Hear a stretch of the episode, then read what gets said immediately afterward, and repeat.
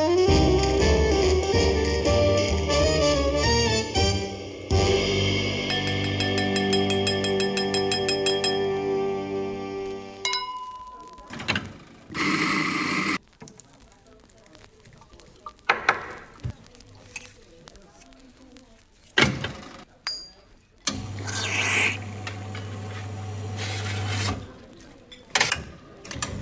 Liebe Zuhörer, Sie kennen dieses Geräusch bestimmt, oder? Ähm, wir lassen das nochmal so ein bisschen weiterlaufen, weil es einfach wahnsinnig inspirierende Klänge sind von Kaffeemühlen und Kaffeemaschinen. Denn heute ist unser Thema, wo wir ja gar nicht so dogmatisch Themen haben wollen, sondern einfach nur über die Dinge sprechen, die, die uns beschäftigen. Und das ist in dem Fall tatsächlich der Kaffee.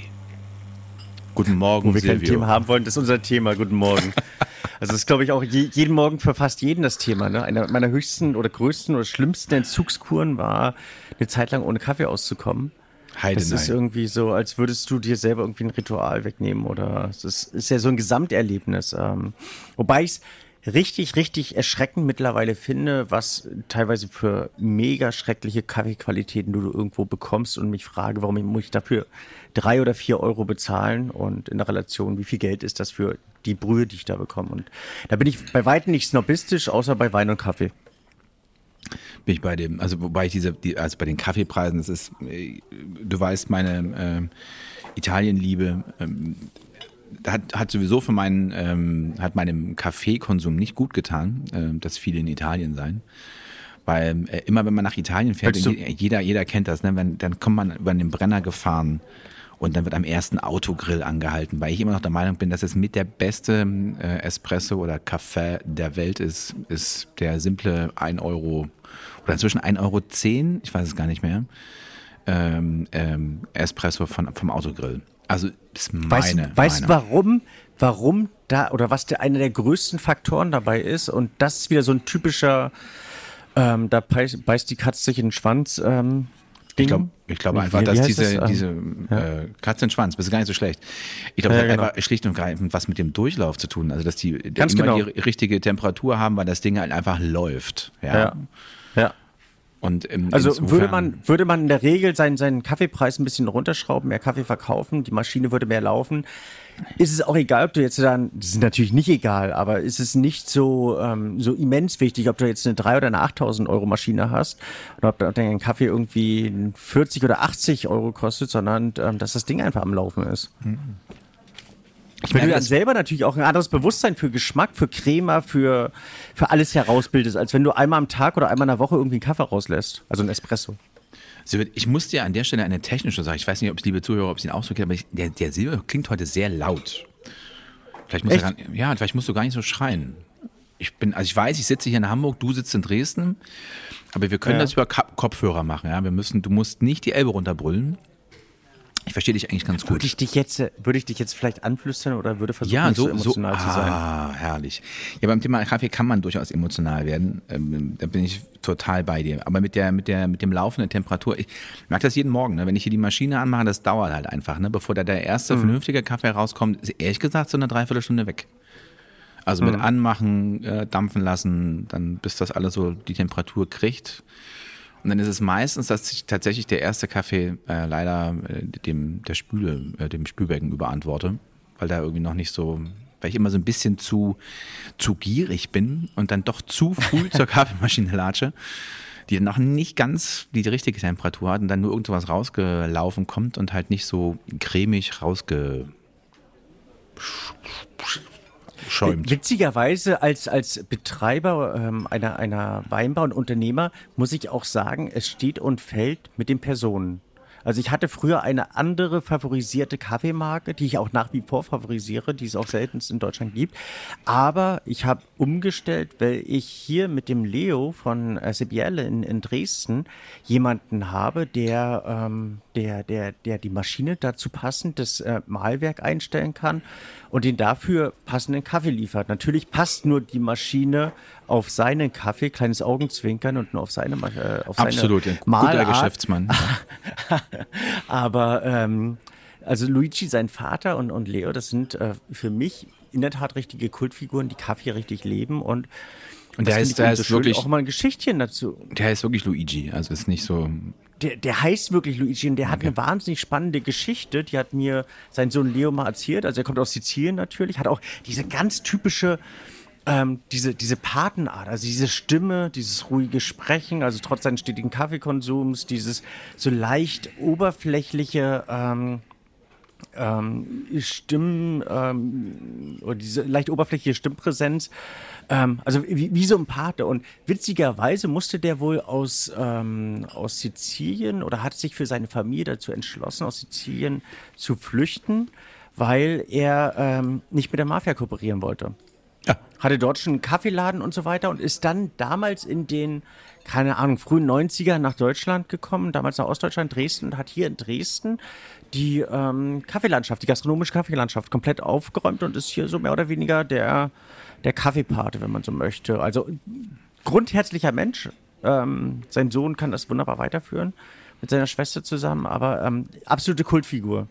Habt, habt ihr bei euch auch so jemanden, der, also wo, wo kriegst du deinen Kaffee ja, her? Im Internet bestellt ah, oder? Also Hamburg ist ja ohnehin eine, eine, eine Stadt des, des, des, äh, des Kaffees. Des Kaffees. Des Kaffees.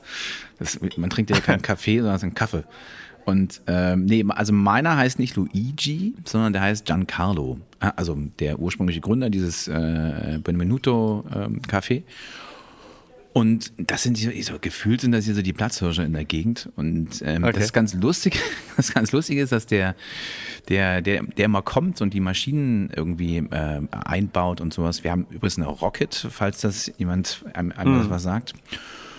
Die habe ich dir damals empfohlen, glaube ne, ich. Na, wir, na, wir haben ganz lange, genau, wir haben ganz lange diskutiert, ob jetzt eine deutsche, ja. äh, deutsche oder eben nicht italienische. Und ich meine, ich würde mir auch eher ein, ein deutsches Auto kaufen als ein italienisches. Ähm, das waren ja damals meine Worte. da hast ja, hast ja, ähm, ist so, ja. Also du hast den, den, den der, der Ferrari wird am Ende mehr Emotionen erzeugen ja, aber der funktioniert, das, und dass er eben angeht, ist auch ein Happening und dass er fährt, ist eben auch ein Happening, weil du eben nie weißt, wie lange der fährt und so ein, so ein, so ein, so ein Porsche, den, den machst du an, der wird immer performen. Das ist ein, immer ein, ein absolutes Meisterwerk der Ingenieurskunst, aber ne, so.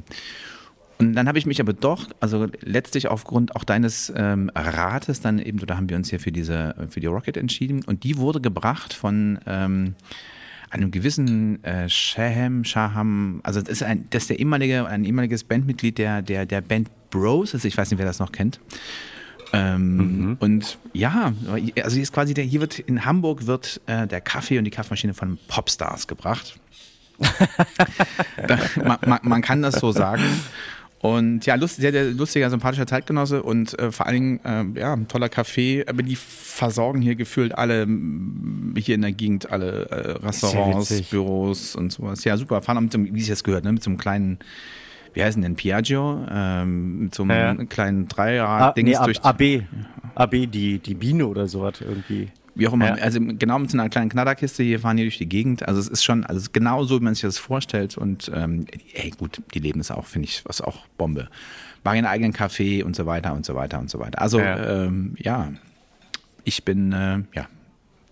Woher weißt du, dass er, dass er Mitglied der Boy, ich meine, du bist ja jetzt auch nicht so in dem Boyband-Business drin, nee, oder? Nee, null. Ja. Ich, ich, oder musst du ihm Autogramm geben, bevor, bevor ähm Nee, das hat mir lustigerweise ein, ein Kollege des Norddeutschen Rundfunks, der hier auch in der Gegend wohnt und äh, der, ja. der ähm, stets wahnsinnig informiert ist. Und wir haben die Kinder, unsere Kinder gehen in die, seine Tochter und mein Sohn gehen in die gleiche Klasse und da gibt es ähm, Überschneidungspunkte okay. bei abendlichen Getränken oder Restaurantbesuchen. Da, da wird sich ausgetauscht. Und da man hier nur quasi in einem Kiez wohnt, wurde mir, da habe ich nur erzählt, ja Mensch, ja, ja, wusstest du denn das? Und ich so, nee, auf keinen Fall. Also ich bin natürlich mhm. jetzt, weil ich natürlich nicht, ähm, also die waren ja so um 2000 war das ja so eine große Band, ja. Also da war ich ganz okay. weit weg von, ähm, ich war nie bei solchen Bands, wenn ich ganz ehrlich sein soll. ähm, insofern, ähm, ja, man kann man hier überall viel, viel lernen. Währenddessen, wenn man einmal so erfolgreich ist, kann man von den, von den Späteinnahmen noch leben oder ist es dann durch das Thema? Nee, ich glaube, das ist, wenn du jetzt mal zum Beispiel auf diese Band Broses guckst, also du hast ja, also sowas, ich weiß nicht, also Ross Anthony, ich weiß nicht, ob dir das was sagt, oder so Giovanni Zarella, das sind Leute, die kamen mit der Band, ja, und sind halt mhm. irgendwie noch geblieben, ja, und die anderen sind, also in dem Showbiz, die anderen sind halt haben, haben, was, haben was anderes gemacht. Das hast du ja äh, ganz mhm. oft. Also, also gerade diese Bands, und guck mal auf die, ich wie heißen die alle hier? Justin Timberlakes und, und ähm, hier Take That, wie heißt der Bengel? Ähm, äh, Williams. Williams ähm, da gibt es immer ein, zwei, die aus diesen großen Bands kommen, ja, oder Mark Warburg, mhm. ähm, äh, wie hieß das Ding, New Kids on the Block oder irgendwie sowas. Ähm, da gibt es einen, der wird, der wird richtig was draus, dann auch im Nachgang und der Rest versackt dann so irgendwo. Den, ah, entweder Reichtum oder der Erfolg irgendwie ein bisschen zu Kopf gestiegen ist oder die dann, oder eben klar sagen, nee, das will ich alles gar nicht mehr. Ähm, da gibt es ja sehr viele Beispiele. Oder guck dir, ähm, wie heißt die Britney Spears? Da hat ja auch ganz viel nicht funktioniert. Hm.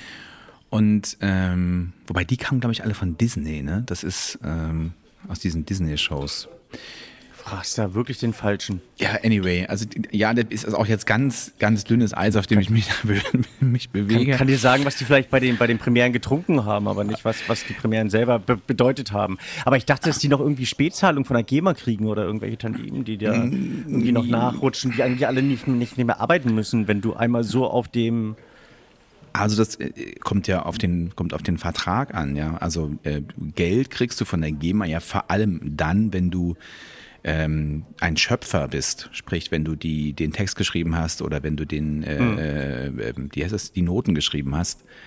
Als Interpret gibt's auch Geld, zweifelsohne, aber ähm, das kann ja immer wer anders singen. Ne? Wenn ein Song gut ist, dann wird er von irgendwem gecovert, dann kriegst du aber eben als derjenige, der das ursprünglich mal in Noten und Worte gefasst hat, ähm, kriegst du andauernd Geld. Der, der es mal gesungen hat, dann eben nicht nur bei der Aufführung eben genau dieses Werkes. Mhm. Also ähm, mhm. dann kommt es ja auch darauf an, welche Verträge es, diese, diese Bands, diese, wo die Leute ganz jung geholt werden, da lebt es ja auch eher davon, dass du einen pfiffigen Manager oder Label hast, die Manager. natürlich dann einen Vertrag machen, der eher so zugunsten des Managers ausgeht, weil der sagt, na pass mal auf, ich habe die Power, ich habe die Connection, Netzwerk, alles. Ähm, du hast gar nichts, aber ich baue dich auf, ja, und dann bist du, danach bist du mhm. weltberühmt. Und der Preis ist, dass du halt jetzt nicht ganz so ein hohes Honorar kriegst, sondern da ich eben ein bisschen und ne, so, so diese typischen Dinger, äh, wie das eben immer läuft. Mhm. Ähm, insofern ist es da eben die Frage, was haben die da draus gemacht oder wie sind diese Verträge gelaufen? Und ähm, da würde ich jetzt bei diesen ganzen Boybands, kleinen Bands, und ich meine, Bros, es war gar keine Boyband, ne, sondern es hieß ja, glaube ich, Brothers and Sisters, also da waren ja auch Mädels dabei. Ähm, hm. Insofern ja, also keine Ahnung, wie da die finanziellen Verhältnisse sind. Ähm, ich habe das Gefühl, dass es hier dem Kollegen Ross Anthony und dem äh, Giovanni Zarella, die ja noch viel in den Medien auftauchen, oder das heißt noch auftauchen, die ja Shows haben, etc., etc., dass es denen, glaube ich, ganz gut geht. Und äh, auch der hm. Shehem Sham, äh, dass der irgendwie fit ist. Also der, ähm, dem geht's doch gut. Der ist fröhlich. Wunderbar. Cool. Also und trinkst sonst einen Kaffee. Aber demnächst können wir ja fast auch Kaffee in Deutschland äh, erwarten, oder? Oder rechnest du da? Also ich finde es erschreckend, wenn ich jetzt mein, keine Ahnung, Decanter News oder was auch immer aufmache oder eben auch allgemein die News in Sachen Wein betrachte, dass jetzt äh, ähm, schon Mitte August Mitte August Wein gelesen wird. Hast du es gehört? Hast du es ja, mitbekommen? Also, ja, absolut. Es hat, also hat uns auch tief, tief, tief getroffen, weil so ein bisschen die, meine Ferienplanung da dran hing, weil wir eigentlich äh, die Herbstferien auf dem Weingut verbringen wollten. Hm. Also, also die fast durch, ne? Ähm, ähm, so mit der Spätlese. Ähm, nicht ja. fast, die sind da durch. Das ist jetzt ist Feierabend. Also es ist jetzt. Aber kannst du dir das vorstellen? Also Mitte August. Das, ich finde das so, das hat mich richtig, richtig doll mitgenommen. Also es hat sich damit um, um, um zwei Monate verlagert. Also Klimakrise ist, glaube ich, absolut ähm, nicht mehr wegzudiskutieren, oder? Nee. Also, ja, es ist völlig absurd, irgendwas wegdiskutieren zu wollen. Also nach diesem Sommer, der ganz Europa ähm, ja so ein bisschen äh, im, im Würgegriff des Feuers gehalten hat. Ähm, nee, das hat augenscheinlich, das ist nicht nur Wetter, das ist tatsächlich schon Klima. Und ähm, genau, genau die Weinbauern, also alle die, die tatsächlich äh, Landwirte sind in, in, der einen oder anderen Art und Weise, ähm, denen brauchst du keinen Kram erzählen. Die sagen dir ganz klar, nee, pass mal auf, sieht so und so aus. Und da, wir haben die und die Aber Probleme und zwar massiv. Auch schon seit Jahrzehnten. Also egal wo, ob ich jetzt, äh, keine Ahnung, in Kalifornien unterwegs war und dort ganz massiv mitbekommen habe, wie die um jeden Tropfen Wasser kämpfen, auch teilweise die, die Regierung relativ stark gegen die kämpft, weil sie ähm, andere Prioritäten einfach für das Wasser sehen derzeit als die Landwirtschaft. Ähm, als eben auch hier in Deutschland, wo es ja ähm, viele, viele Jahre ähm, nicht wirklich wahrgenommen wurde. Und jetzt war dieses Jahr noch extremer als die letzten extremen Jahre. Aber hier macht man sich ja auch schon seit Jahren Gedanken, ob man nicht ähm, irgendwo in den Weinbergen irgendwelche Riesenbehältnisse aufbaut, wo man das Wasser des Winters sammeln kann. Der Witz ist dabei nur, im Winter regnet es auch nicht. Oder schneit oder sonst irgendwas. Also es ist ja, also Wasser derzeit ein absolutes Riesenproblem. Absolut, absolut. Ähm, ich habe das jetzt also in Italien, und ich bin schon seit vielen, vielen Jahren in Italien, in der Toskana, äh, in der es bekanntermaßen viel regnet, mh, mm, geregnet hat, die Wälder sind, wie man so schon sagt, furztrocken, als wir jetzt da waren. Es brannte jeden Tag. Ja, da hat den ganz irgendwo. Ja, da hast du den ganzen Tag so einen Brandgeruch in der Nase. Auf mhm. dem Auto hast du wie nach einem Vulkanausbruch ganz täglich immer so eine äh, äh, äh, Ascheschicht. Und so für die Kinder ist es schon relativ, also wenn der andauernd Hubschrauber überm, überm Kopf, ähm, die in den Waldgebieten eben suchen oder eben direkt beim Löscheinsatz sind, das sind so, mhm. so eine neue Realität, an die man sich, ich will nicht sagen, gewöhnen muss, aber das, ähm, ich meine, früher waren Waldbrände in dem Ausmaß ja was, was, also das ist mal passiert und um Gottes Willen, aber inzwischen ist das ja auch, bei euch in Sachsen war das ja nun nicht besser. Ja, also da eher erschreckend. Was ich halt parallel dazu wahnsinnig ähm, überraschend erschreckend finde, ist die, die Hektaranzahl, die da bei nahezu jedem Waldbrand, egal ob in Bordeaux, ob in Australien, ob in Kalifornien, ob hier in Sachsen oder in Brandenburg oder im Grunewald oder wie auch immer, ähm, vernichtet wird, das äh, multipliziert sich ja ähnlich der, ähm, der, der Neuverschuldung, die es da alljährlich gibt. Also es ist ja, früher hat man äh, in, in Milliarden geredet, jetzt in, mittlerweile in Billiarden und so eben bei den Hektaranzahlen auch. Früher waren es irgendwie zehn Hektar und jetzt mittlerweile sind das ja Tausende von Hektar, die da ähm, täglich vernichtet, vernichtet werden. Also es ist ähm, wow. Lässt mich, lässt mich stutzen, lässt mich ähm, auch richtig, richtig, richtig ähm, traurig werden. Also welche, müssen jetzt ja gefühlt mal so einen, so einen Winzer dazuschalten, also welche Konsequenzen hat denn das? Also wie sehr muss dann so ein Weinberg verändert werden? Müssen hier, also also es ist ja auch in Deutschland eine große Veränderung spürbar, weil welche, welche Sorten angebaut werden. Ähm, mhm. gibt es jetzt Sorten, die man auch komplett ausmustern muss, weil die einfach gar nicht mehr diese Sonnenresistenz haben? Ähm, welche Konsequenzen hat das eigentlich? Zum einen hast du im äh, Allgemeinen in deiner Weinbergsarbeit ganz andere Ansätze. Also früher ging es ums Entlauben, damit du möglichst viel ähm, Sonneneinstrahlung auf die Trauben hast, dass du ähm, dass äh, teilweise eben, äh, wenn es regnen sollte, ähm, du eine gewisse Durchlüftung hast, dass sich eben keine Schimmelpilze bilden und so weiter. Brauchst du ja teilweise gar nicht mehr. Also da musst du eher die, die Trauben vor Sonnenbrand schützen, beziehungsweise ähm, musst eben auch schauen, du sagst ja bei einer Traube im Allgemeinen, dass ähm, du diese 100 Tage ähm, Reifeperiode mindestens brauchst. Ähm, die ist ja so, also die, die Reifperiode ist ja zurzeit so dermaßen schnell durch, weil du eben eine erhöhte Photosynthese oder eben äh, verschiedene ähm, Vegetationsphasen wesentlich beschleunigt, äh, beschleunigter dort vorfindest in, in, in der Traube oder in der Sorte selber, als es vor 20, 30, 40 Jahren dann letztlich ähm, war. Ich erinnere mich an, an manche Jahrgänge wie 2003 oder manche warmen Jahrgänge, wo du eben ähm, die frischesten Weine bei irgendwie 13, 13,5, 14 Volumenprozent ähm, gesehen hast.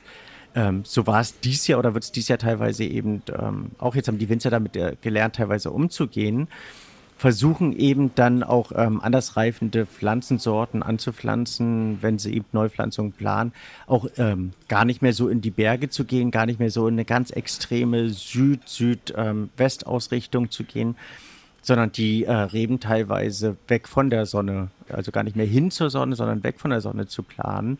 Und eben auch die Anordnung innerhalb eines Weinberges ganz anders zu planen, als es eben früher war, ähm, sich aber eben auch auf äh, verschiedene andere Wetter Wetterextreme einzustellen, die ohne Frage kommen werden, sei es eben verschiedene Frostphasen, sei es Hagelphasen, dass die eben anders in einem Weinberg äh, schon eingeplant werden und ähm, man damit anders rechnet. Also dann natürlich ähm, riesen, riesen ähm, Problem Flüssigkeit als solches. Also bewässern ist ja in vielen Bereichen ähm, erlaubt, beziehungsweise ähm, viele Winzer greifen darauf zurück. Anche, andere ver verweigern es konsequent.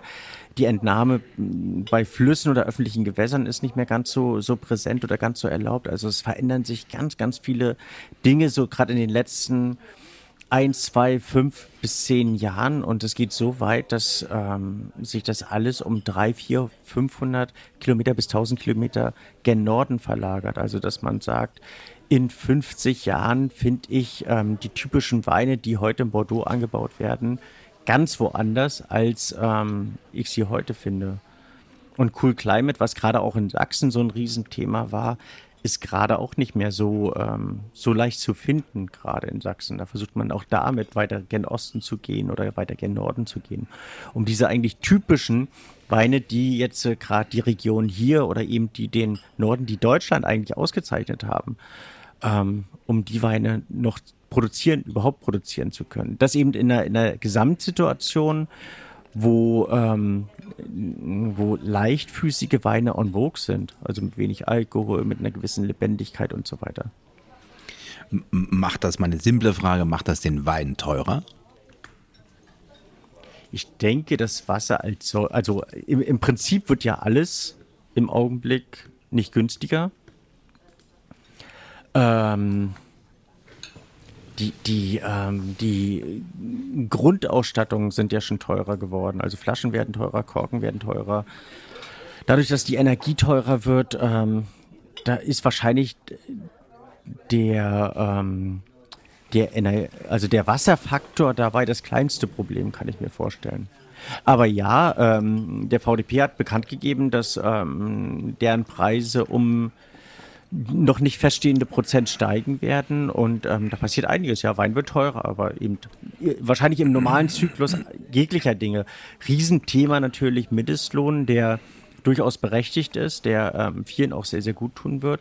Aber natürlich ähm, durch diese ähm, 10 bis 20 prozentige Steigerung kannst du das natürlich in diesem Billiglohnsegment, sprich Weinlese, Weinbergsarbeit und so weiter, auch gespiegelt finden.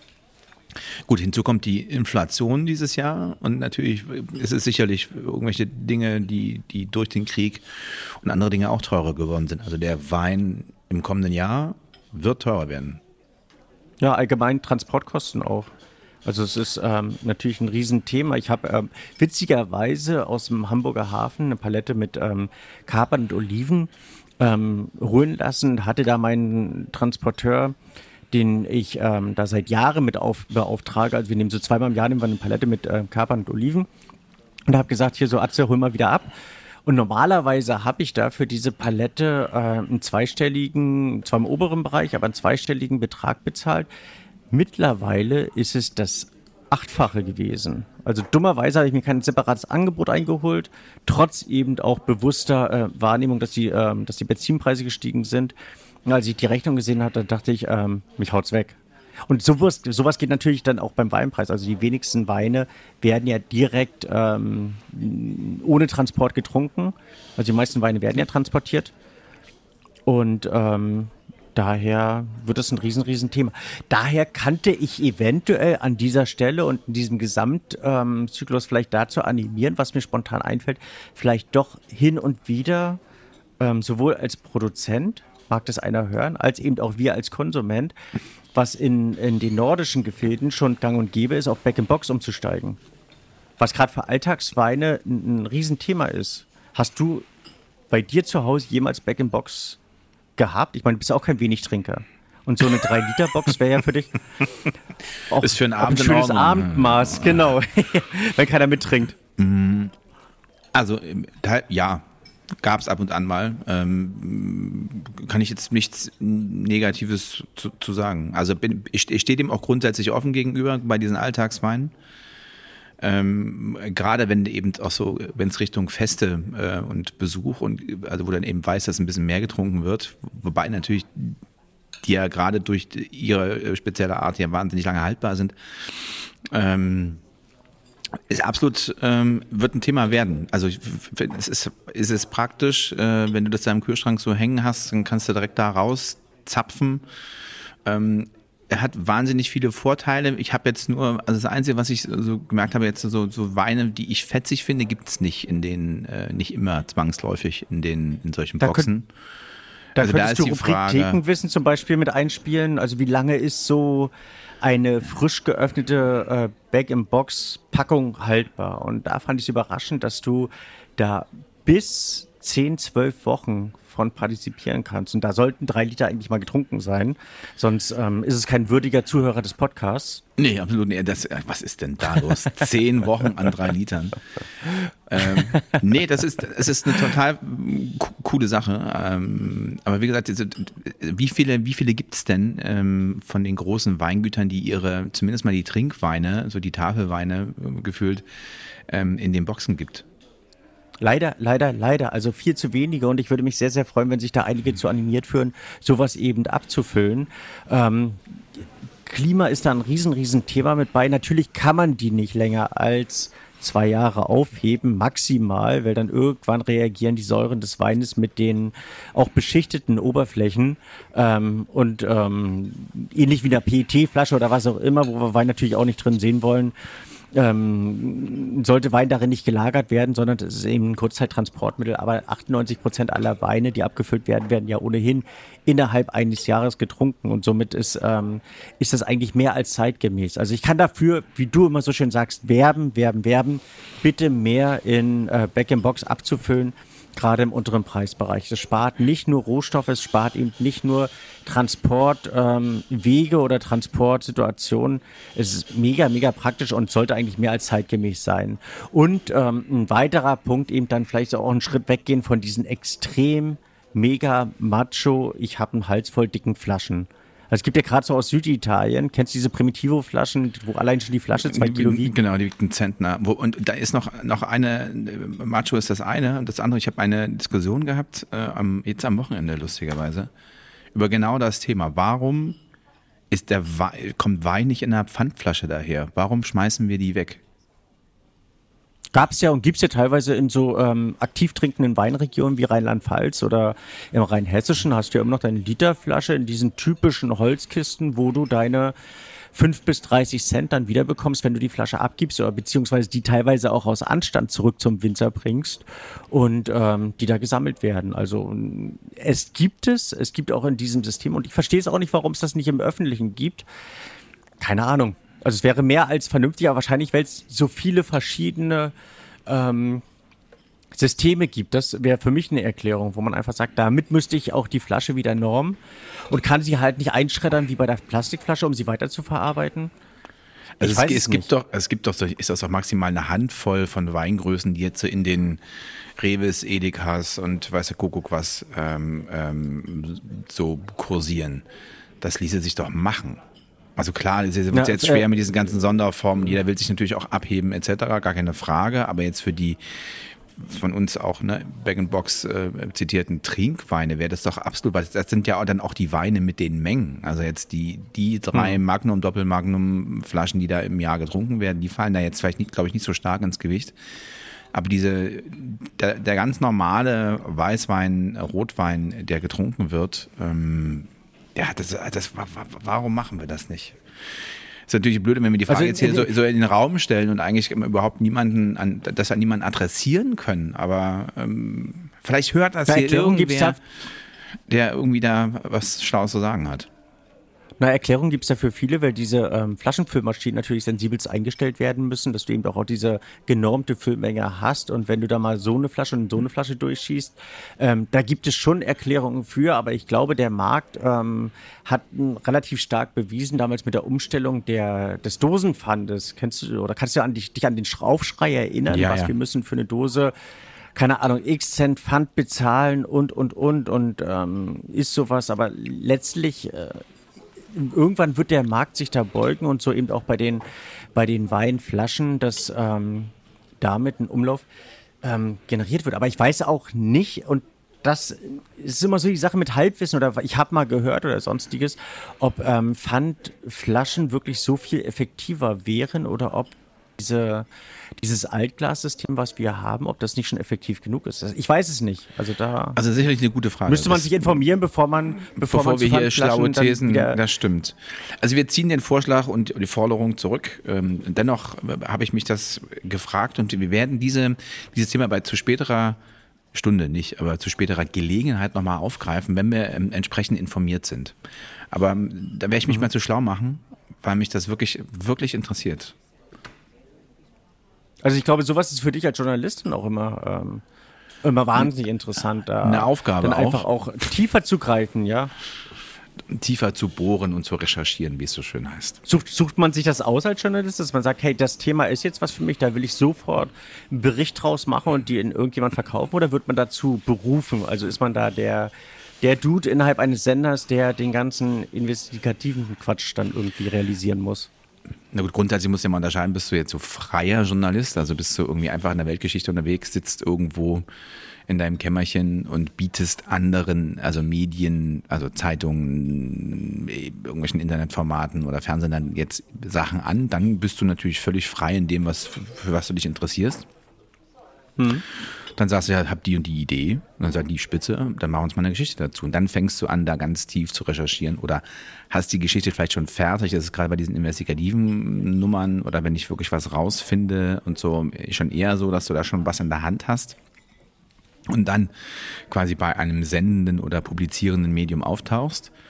Aber sonst bist du natürlich, sitzt du in so einem Sender und dann wird dir gesagt, was du zu machen hast. Und ähm, da entscheidest du dich ja letztlich für bestimmte Redaktionen. Also da bist du meinetwegen einfach mhm. so, so, so, ein Kollege, der die Tagesschau beliefert aus, äh, aus der Weltgeschichte oder aus dem Bundesland wie Sachsen oder aus Hamburg oder du bist ähm, bei, genau beim Politmagazin, äh, sei es jetzt ein Fakt oder wie auch immer das, ähm, oder Monitor oder Panorama, äh, wie, wie es in AD und ZDF alles so heißt. Und dann gibt es nur diese tägliche Nachmittagsinformation, die ja irgendwie auch gebraucht wird. Da wird es dann schon so ein bisschen bunter. Oder aber du wirst Sportjournalist, weil ich mich immer so ein bisschen schwer tue mit dem Begriff Sportjournalist. Das sind eher so Sportreporter. Da geht es natürlich viel um mhm. Mitfeiern, Mitfiebern. Und ähm, außerdem kriegen die ja auch immer auf die Mütze, wenn sie mal eine freche Frage stellen. Äh, wie man ja an dem Kollegen Groß gemerkt hat, der nicht mochte, dass ähm, der Kollege da eine kritische Frage gestellt hat. Beziehungsweise eine so latent miese Petrige, und da kann ich den Groß sogar so ein bisschen verstehen, weil wir Deutschen ja wirklich immer so drauf sind, dass wir, wir müssen immer irgendwas Schlechtes finden. Also ich finde. Da, Aber fandest, fandest du sein Verhalten, fandest du es äh, akkurat oder fandest du es jetzt auch schon ein paar Tage her und äh, dreimal ist, jetzt nicht, ist nicht, alles runtergespült worden, aber ähm, äh, verstehst du das so jetzt aus, aus, aus ähm, Rocky-Sicht, die du ja immer sein möchtest? Also jetzt mal nicht böse, aber es ist ein Fußballer. Ja, also ist jetzt, also ich erwarte jetzt nicht von dem, dass der, ähm, äh, auch wenn er in der Öffentlichkeit steht, sich immer politisch korrekt verhält und dass das, dass er alles fünfmal überlegt, was er macht. Im Gegenteil, ich finde es gut, wenn Menschen einfach reagieren und irgendwie mhm. insofern.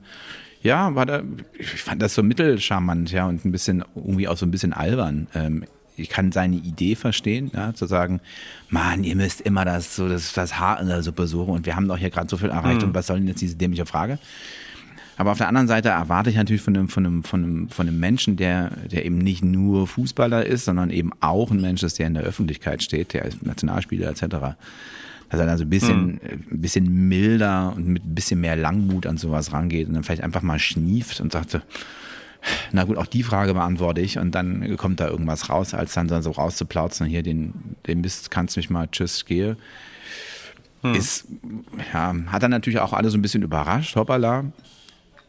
Und ob die, ob die Frage sein musste, weiß ich nicht. Die Antwort muss das irgendwie auf jeden Fall nicht.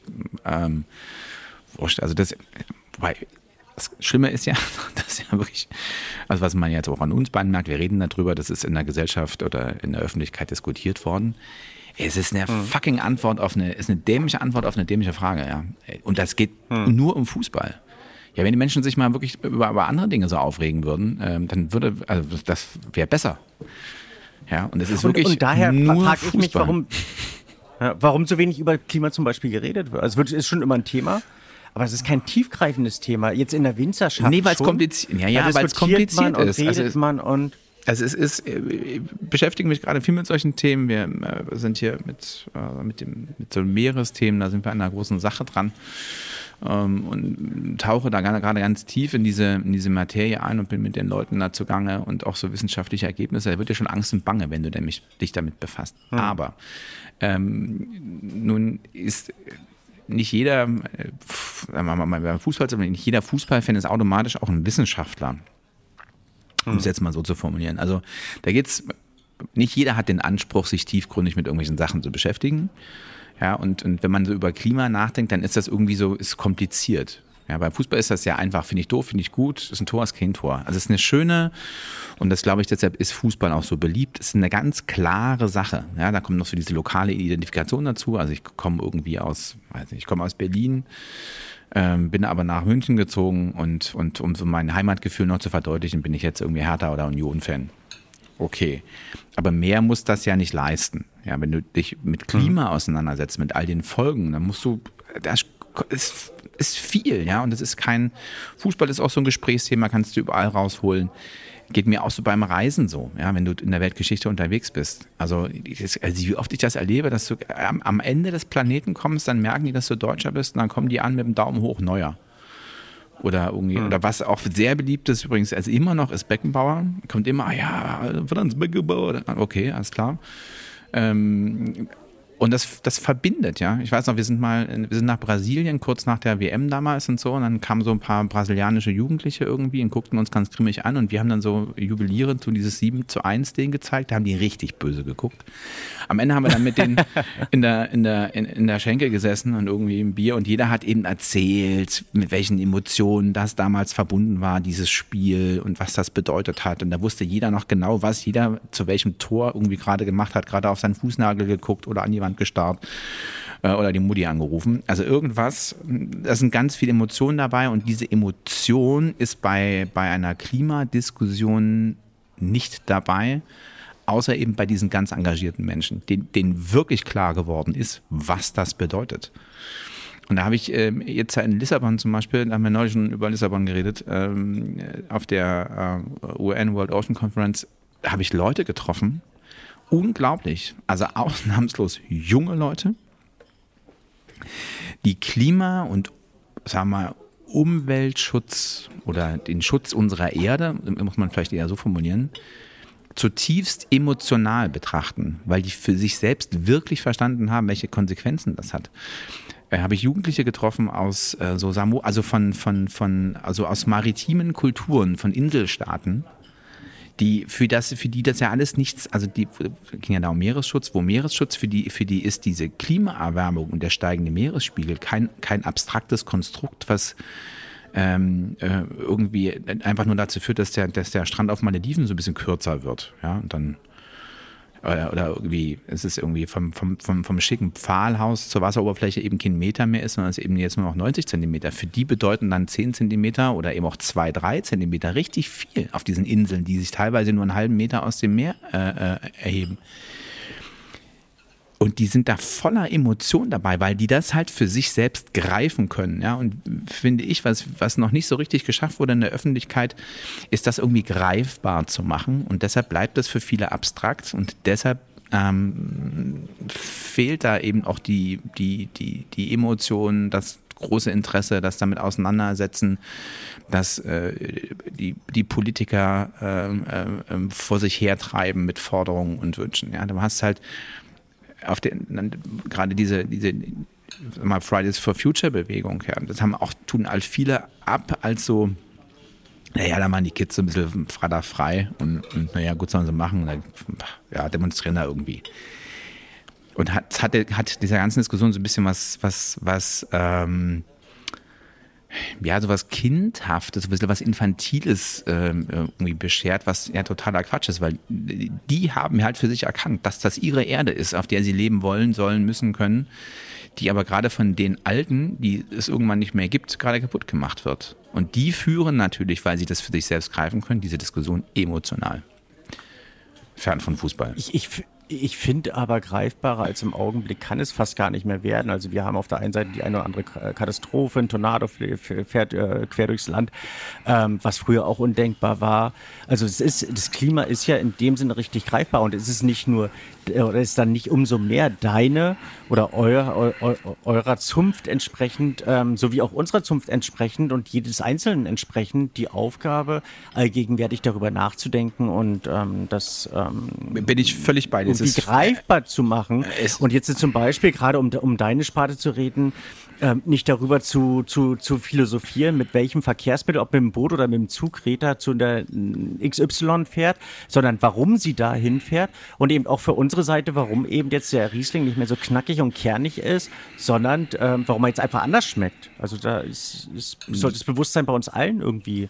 Es greift ja in den Medien so ein bisschen dieses, dieses äh, Kommentieren um sich, ne? Also irgendwie Kommentar vom Chefredakteur von da und da oder Chefredakteurin von da und da wo ich mir auch denke, Leute, also kommentiert nicht, berichtet, ja. Also irgendwie dann, dann mhm. irgendwelche persönlichen Meinungen spielen gar keine Rolle. Und dann kommen ja auch so Kommentare dann zustande, wo halt an so einer, an so einer, an so einer Greta Thunberg herumgekrittelt wird, ja. Und da geht es auch nur um, und was die nicht alles. Ey, das ist ein, es muss ein, ein Mädchen, ein, ein junges Mädchen ist diejenige, die, die einen großen Impuls gesetzt hat für diese Klimadiskussion. Zweifelsohne. Hm. Warum waren das keine, keine von uns benannten bestimmten Politiker oder, oder, oder andere, sondern warum musste das, und dann fällt uns nichts anderes ein, als an diesem Mädel rumzunörgeln. Auch die Medien. Hm. Das ist, ich will mich jetzt hier nicht ereifern, aber das ist unerhört, ungezogen und ungehörig. Ähm, egal, ob ich die jetzt ob ich Greta Thunberg leiden kann oder nicht, oder ob die mich leiden kann oder nicht, spielt auch völlig überhaupt gar keine Rolle. Aber es, ich habe zutiefst Respekt, dass die aufgestanden ist und gesagt, hier, ich, Leute, meine Stimme und das kann auch alles nicht wahr sein. Und dann gibt es Journalisten, äh, Meinungsmacher, muss man dann ja schon fast sagen, äh, die dann sagen, ja, hm, das Mädel, wie die sich da eifert, was soll denn das? ganz, ganz tragisch und, und bin total bei dir. Äh, es ist, muss die Aufgabe der, der, der, und da sind wir wieder beim, hier im, äh, bei Wein und Weltfrieden doch oft ähm, diskutierten öffentlich-rechtlichen öffentlich Rundfunk in Deutschland. Es muss die Aufgabe gerade, gerade dieser Medien sein, ähm, aufzuklären und zu bilden was hm. Klima betrifft. Wenn denn nur aufgeklärter, gebildeter Bürger äh, begreift diesen großen Zusammenhang, die großen Konsequenzen, all das, ähm, wenn er eben nicht selbst betroffen ist, wie eben alle Arten von, von Landwirten. Ja, und am Ende ist der Weinbauer ja auch nur ein Landwirt. Ähm, die diskutieren das nicht weg. Die fangen diese, diesen albernen Kram nicht an. Und, und zu allem Unglück ist ja nun in dieser ganzen ähm, in dieser, finde ich, sehr verworrenen Zeit mit irgendwelchen Verschwörungsleuten, also die, die ähm, einmal erklären, dass die, äh, wie heißt die, die Kondensstreifen in der Luft geheime Botschaften sind und ähm, Corona ist äh, ist auch nur erfunden und gemacht und gibt es gar nicht. Und ähm, die Klima ist auch nur herbeidiskutiert, ist alles Lüge. Ähm, das ist eine ganz seltsame Gemengelage. Finde ich äh, ganz hm. durchaus also beängstigend.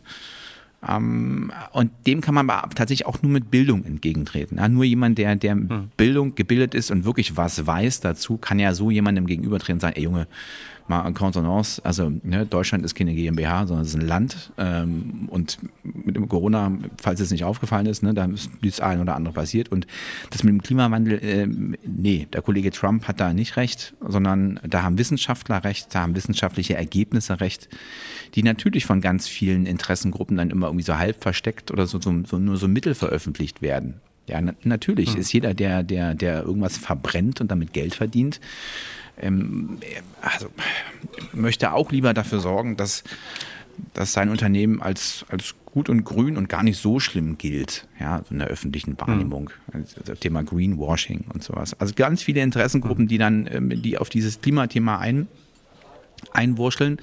Und beim Fußball ist das eben einfacher. Ne? Da hast du einfach nur die fünf großen Hersteller, die ihren Krempel verkaufen wollen ähm, und die befeuern das von früh bis spät. Dann hast du die ganzen Vereine, die, die wollen Tickets verkaufen und Fernsehrechte, die befeuern das auch von früh bis spät. Und dann sehe ich eben diese gut frisierten Jungs, die da im Fernsehen ähm, ähm, zu sehen sind mit großen Autos, dicken Yachten, äh, hübschen Mädels ähm, und da irgendwie alle 500 Klischees erfüllen, die mir so einfallen. Und quasi diese Erfolgsstory Fußball dann noch so befeuern. Also das ist sehr viel, eine sehr viel einfachere Welt, einfacher zu greifen, mit, verbunden mit ganz vielen Träumen und ähm, mit mit ganz viel positiver Emotion. Ja, du hast vor allen Dingen eine Welt, in die du dich flüchten kannst und wo du eine Meinung Genau. haben kannst, ähm, die mehr oder weniger irgendwie begründbar ist, sei es durch Patriotismus oder was auch immer. Ähm, du musst dich mit der Ernsthaftigkeit der, der Lage der Welt nicht auseinandersetzen und ähm, Genau, sehr gut. Du musst dich Ja, nicht mit dem, mit, dem, mit, dem, mit dem wahren Elend auseinandersetzen, sondern das kannst dich so ein bisschen, Ja. ist die, ist die, ja, die ist. dann kannst du immer auf andere schieben. Also wenn, der, wenn deine Mannschaft verliert, sind es halt alles Nasenbären, die dann irgendwie ähm, ja. Also, Aber genau, wir so- alle somit- verlieren, ja. Somit ist halt die, die, die Fußball ist quasi die moderne Gartenlaube. Das Gartenlaube war doch diese Zeitung, Ja. die es früher gab, die so, so schlicht und einfach und, und positiv geschrieben war, dass das nur gutes Gefühl ausgelöst hat. Und bei Fußball ist dann so die Variante davon. Jetzt haben wir ganz lange auf dem Fußball rumgehühnert. Ich hoffe, dass ähm, ähm, es, es wird garantiert äh, Zuhörer und äh, Follower und, und Freunde geben, die äh, das Thema Fußball anders sehen als wir. Ich möchte mich nicht dafür entschuldigen, aber das, äh, wie dann die, die, die, genau die Verrückten immer sagen, das wird man ja noch mal sagen dürfen. ja. Nein, Fußball hat Also eigentlich mag ich ja Fußball, aber, aber genau. Nein, Fußball hat, aber genau. Fußball hat zutiefst seine, seine Berechtigung, ja. Und wenn mein Sohn sagt, Ohne der will, der will kicken, dann sage ich halt nat- natürlich. Nee, machst du nicht. nee, dann wird natürlich Fußball gespielt, weil, weil, wie, schon gesagt, das ist so verbindend, ja. Du kannst, kommst in irgendein anderes Land, kannst die Sprache nicht, hast so ein paar Jungs, habe ich ganz oft schon erlebt, dann haben wir mit denen Fußball gespielt, ja. Und das ist das erste, da, ver- da verbindet man sich, ne. Es ist ein Teamsport und so weiter und nee, wir wollen jetzt diese ganze Finanzdiskussion da nicht aufmachen, was da, worunter der Fußball zu leiden hat, aber das ist eine tolle Seite am Fußball. Und ähm, die tatsächlich äh, unzweifelhaft latent überbezahlten ähm, ähm, Fußballstars, die dann zu einer gewissen Eigenwilligkeit oder Selbstherrlichkeit neigen, das, das ist halt in dem Geschäft dabei. Gibt es in der Politik auch. Aber ob sie dazu neigen oder dazu gemacht werden, ist auch noch eine andere Sache. Also daher würde ich die vielleicht auch nicht wirklich an den Pranger stecken.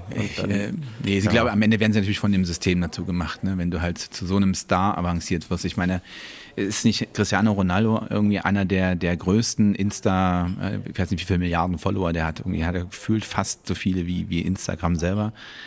Ähm, ich meine, da kann man nur froh sein, dass die alle offenbar gute Berater haben. Ähm, aber was für eine Meinungsmacht die letztlich verkörpern. Also wenn der da irgendeinen Bums schreiben und veröffentlichen würde und sich an irgendeiner politischen Diskussion beteiligen würde, das erreicht ja dann tatsächlich so gut wie alle. Ja, krass. oder man eine Flasche von links nach rechts stellt. Die Cola-Flasche war es, ne? Coca-Cola war das, Ja, glaube ich? genau, genau, genau. Hammer. Und der Aktienkurs ist gesunken bis zum Umfallen. Also da, So, ja, wäre wär, wär schöner, wenn er vielleicht irgendwie ähm, unser Klima-T-Shirt anziehen würde und vielleicht dafür ein bisschen mehr das stimmt. Bewusstsein aufleben lässt. Ja, Also siehst du, das guck mal, dann aber dann hast du wieder Menschen, die machen das, ja. Also wie- mit- Sebastian Vettel, Formel 1-Fahrer, der wirbt dafür, auch für, für nachhaltiges Handeln, für, für hebt dann auch Müll auf und so. Und dem wird so, sofort Bigotterie vorgeworfen, wenn er ähm, äh, nur weil er halt ein Rennfahrer ist, ähm, sich für die Umwelt engagiert. Er sagt, das ist halt mein Sport. Aber es ist doch, alles ist besser als nichts zu machen. Ja. So, in diesem Sinne äh, würde ich sagen, bevor hier unsere Quote noch nach unten geht, weil wir so ewig vor uns und, denn in der Kürze liegt ja die Würze, ähm, Ja, ja. würde ich mich, wo- wollen wir uns im Guten alle voneinander verabschieden und äh, bis zum nächsten Mal sagen. Silvio, was sagst du? Dank, danke, dass du die Kurve gekriegt hast. Ja, ich habe In hab jetzt lange dran gefrickelt. Also, tschüss Leute.